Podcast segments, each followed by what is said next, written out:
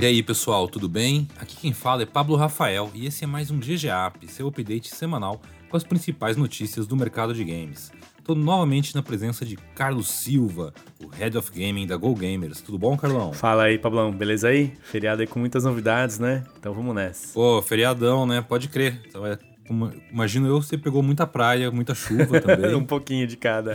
da hora.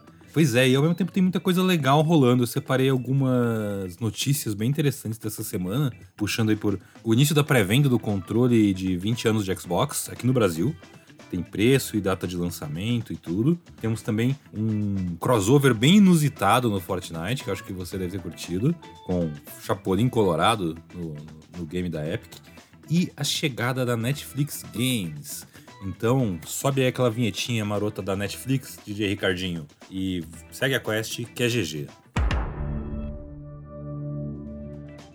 A Netflix Games chegou em todo mundo hoje, dia 3 de novembro, com um catálogo de jogos para os assinantes da Netflix nos celulares e tablets Android. São cinco jogos para celular que podem ser acessados por qualquer assinante do streaming de vídeo, sem nenhum custo adicional e sem compras dentro do app. Os jogos, por enquanto, são Stranger Things 1984, Stranger Things 3, Shooting Hoops, Card Blast e Cheater Up. Eu conheço esses dois primeiros jogos de Stranger Things e. é, os outros eu não conheço ainda. Talvez eu baixe pra olhar. Eu sei que os jogos eles ficam numa aba dedicada dentro do aplicativo normal da Netflix que o cara já tem no celular ou no tablet. E você faz o download para jogar. Diferente dos filmes da Netflix, não é streaming, é, é download mesmo.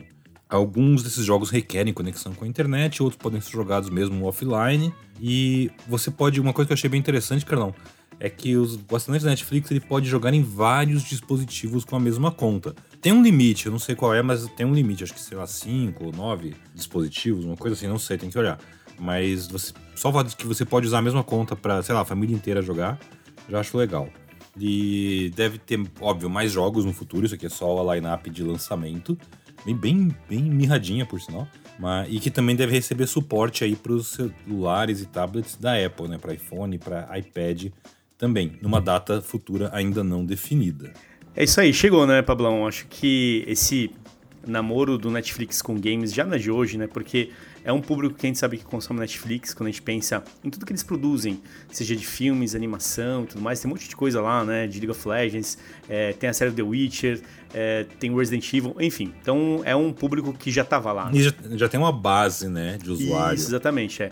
Então o que eles vão entrar agora é com uma proposta complementar para esse entretenimento. Então acho sensacional porque eles têm muitas franquias poderosas hoje, acho que Stranger Things é um belo exemplo disso e que dá para construir muito mais coisa. Então eles estão montando essa estrutura e lá alguns anos atrás, Netflix falava, né, quem que é o seu concorrente e tal e tudo mais. Olha, meu concorrente na verdade é o Fortnite.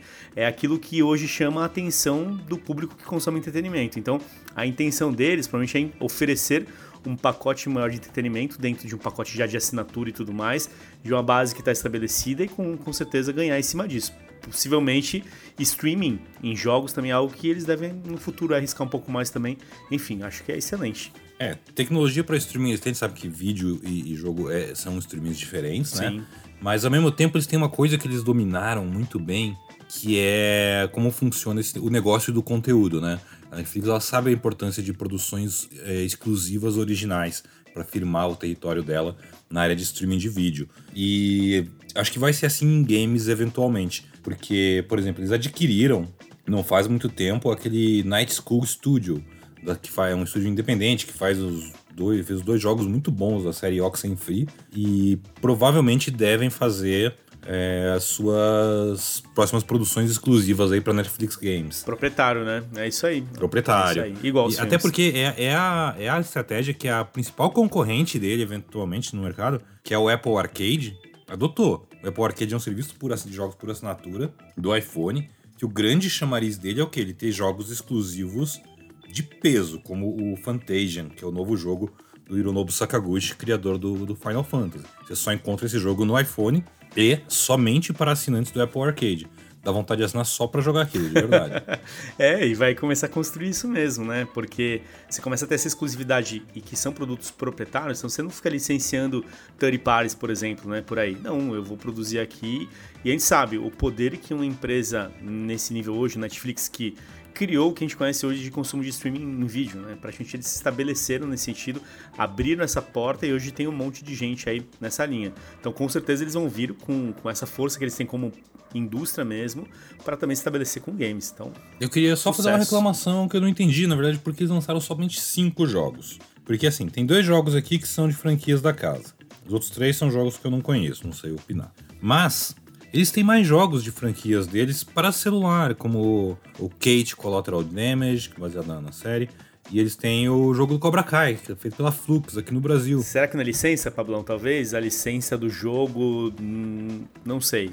Qual talvez foi a amarração. Não sei, não Porque às vezes se é um jogo que ele é produzido de uma campanha, ele tem uma, uhum. um período né, que ele fica ativo. Acontecia muito com os Advergames no passado, né? Eles tinham lá um começo, meio e fim. Então, Talvez seja algo assim. É, os jogos de Stranger Things foram removidos, a gente falou disso no outro podcast Verdade. quando citou a existência da Netflix Games. Que um, um dos sinais de que estava próximo é que eles tinham removido esses dois jogos de Stranger Things das lojas na, na, época, né? O Cobra Kai, eu não sei se ele é um jogo a, a lá Advergame, assim, por exemplo. Sei lá, é uma coisa que eu gostaria de saber. Paulão, da Flux, se estiver ouvindo a gente, manda mensagem depois. Manda aí. E explica aí. É, vale a pena. Que seu jogo não está na, na Netflix Games. É isso aí. Bom, agora, para falar de outro assunto, eu poderia fazer alguma referência, mas eu não sou um, um expert, um especialista como alguns amigos aí, Grande Tel Azevedo, de, em Chapolin Colorado. Mas eu vou dizer para você que o Chapolin Colorado chegou ao Fortnite agora nessa semana, num conjunto aí todo especial celebrando os, os 51 anos do personagem mexicano. Ele está disponível tem o, o traje, que é, a skin que é o personagem, com a cara do ator, e mochila com buzina e marreta biônica e etc. Tem até um emote, né? Que é uma. Um, como é que chama aquelas pedras? Aerolitos. Né? Ah, é, olha aí. Cara, manja tudo. Ou esse eu manjo, cara. Né? Eu senti falta de. Não sei, tem um mapa criativo em Acapulco? Não, isso é Chaves, né? Tô misturando. Pois, tudo. olha aí, ó. Você deixou um insight bom, né? Mas é, é engraçado, é bom que você falou mexicano, mas quase brasileiro, né? Que Chaves é um negócio que. Chaves Chapolin marcou muito, assim, a, a infância de muita gente aqui no Brasil. A minha, inclusive, assistia bastante. E, e acho que o legal é, é mostrar de novo, né? O quanto que o Fortnite ele tem para todo mundo, tem espaço para todo tipo de cultura.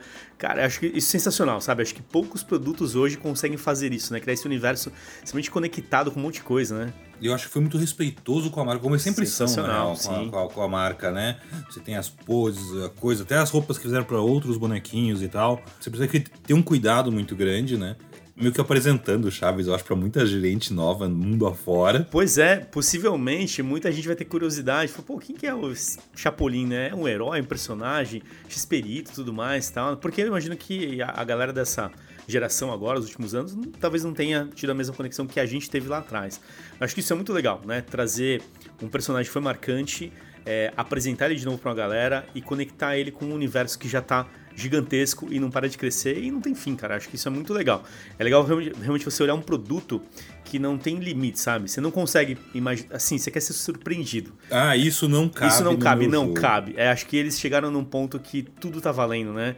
E continua sendo tudo muito cabe. ativo, a galera se engaja, fez um barulho gigantesco. Acho que é sensacional. É, praticamente no mesmo período que entrou, um pouco antes, né, da entrada do, do, do Chapolin Colorado, teve já tava rolando aí o evento de Halloween, então teve monstros da Universal, né, Frankenstein, Múmia, entrou personagens de Resident Evil e aí o Chapolin. E ok, é uma grande festa muito louca. E aliás, sobre isso, eventos de Halloween, queria comentar. Eu joguei os eventos de Halloween de vários jogos e tal. E eu acho muito incrível como o evento de Halloween do Fortnite é uma festa de Halloween. Tipo, eu acho isso muito bem sacado. Não é sobre te dar sustos, necessariamente. Mas é sobre você se fantasiar, ir lá curtir e tem docinho e tem uma festa mesmo rolando e de vez em quando dar uns tiros nas pessoas.